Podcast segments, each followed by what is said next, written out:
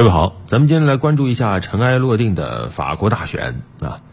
尽管呢，最后勒庞啊在承认败选的时候，还是坚持说啊，这样的结果对自己仍是一种胜利啊。甚至也有媒体评论说，法国大选没有输家啊。但是从结果、从数字来看，最终呢还是马克龙又赢了。马克龙这一赢呢，使他成为了法国二十年来第一位连任的法国总统。那同时呢，因为他成功阻止了极右翼政党国民联盟候选人勒庞上位，啊，所以也有媒体评价，法国、欧洲啊，好不容易没有换了颜色，啊，甚至可以说马克龙这次赢了，一定程度上是帮助稳住了欧盟的基本盘，所以它的意义远远不仅仅只在于法国，啊，它甚至对于欧盟、对于俄乌冲突都会产生一定的影响力，啊。不妨做一个对比吧。啊，作为欧盟中另外一个极为重要的国家，德国，去年十二月德国大选的时候，当时社民党的舒尔茨脱颖而出，战胜了和默克尔同为基民盟阵营的拉舍特。啊，但是不管是基民盟还是社民党，它都属于德国主流政治形态的一部分。啊，所以无论是谁当选了德国总理。德国总体上，它都不会出现脱轨啊，整个内政外交大概率都是在可控范围内运行。但法国的情况就不一样了啊，因为实际上最终的候选人两位，一位马克龙，而另外一位是勒庞啊。勒庞他所在的国民联盟属于极右翼阵营啊。那么，勒庞如果上位的话，那他很有可能就不是说继续带领法兰西前行了，保不齐要闹个天翻地覆啊，就好像当年特朗普上任以后引发了轩然大波一样。啊，比如说，他说如果他上位，呃，法国要再次退出北约，他的用语说是要从布鲁塞尔的这个枷锁中挣脱出来啊。呃，还有人说那可能啊，这个勒庞未来的政策就是要带领法国脱欧了啊。当然，这个实际上还是有区别啊，因为英国脱欧，你总体上还是在美国的推动下和欧盟分开了，但实际上在非常敏感的这个军事政策方面。英国人和美国人还是站在一起的啊，同样作为北约的稳定器啊。但是你看这勒庞上来，他要把北约给拆了啊，他要建设由法国主导的欧洲军。你想想，这北约体系、美国体系能坐得住啊？再加上现在整个欧洲的安全形势是比较动荡的，所以两人的分歧是非常受到外界关注的啊。那除了这些，还有一些不一样。你比如说，马克龙竞选纲领里提到要把退休年龄推迟到六十五岁。要提到这个退休金要和通货膨胀挂钩啊，希望提高最低的养老金啊，要实现全部就业等等啊。勒庞呢则宣传自己在购买力方面的主张啊，他说胜选以后希望把能源价格的消费税从目前的百分之二十下调到百分之五点五啊，完全取消部分生活必需品的消费税等等啊。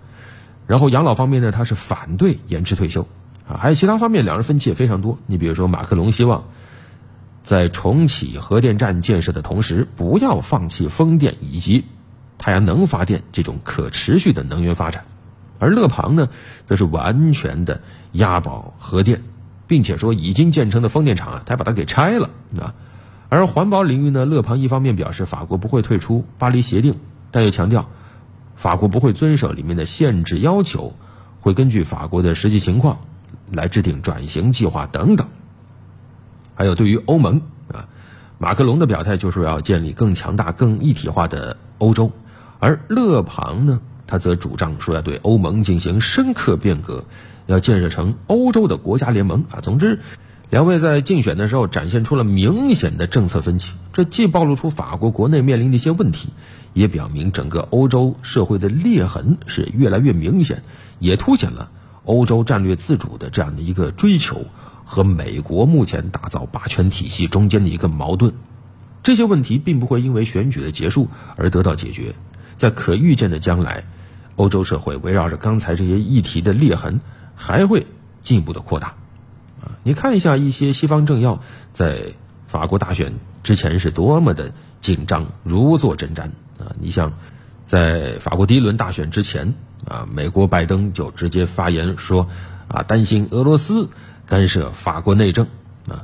然后直接定性啊，说勒庞是普京支持者啊，这不知道算不算美国干涉法国内政呢？啊，而抛开拜登不说吧，在法国总统选举第二轮开始之前，包括德国总理舒尔茨、西班牙首相桑切斯、葡萄牙总理科斯塔啊，居然联合在法国的这个《世界报》上发表文章啊，三个人联合啊，痛批说勒庞反民主啊，说他们想维护欧洲共同价值观的法国啊，希望法国的选民们选择马克龙啊。你看，作为法兰西的邻国，你看都跑到法国媒体上对法国大选指手画脚啊，说白了就是非常的紧张啊啊，担心如果说不是马克龙当选，那。会不会在乌克兰乱了以后，传统欧洲的核心地带法国也动荡起来呢？那到时候整个欧洲岂不就麻烦了吗？当然，现在我们看到马克龙再次胜选啊，但是胜选之后啊，还有很多的疑问需要解决。你比如说，法国国内现在所谓的黄马甲运动依然是此起彼伏。新冠疫情大流行以后，法国无论是抗击疫情，还是说疫后的经济振兴，都有太多太多的难题。啊，还包括欧洲军计划，实际上马克龙也拟定了一个他的版本，当时还是和默克尔共同筹划了一个欧洲军计划。那现在这个欧洲军计划还会不会共同的推进呢？啊，还有包括俄乌冲突以后，整个欧洲发现安全形势是岌岌可危啊！没想到这么多欧洲国家里，陆军最强大的，能马上拿出一堆坦克的，居然只有波兰啊！法国也好，德国也好，都拿不出多少像样的坦克。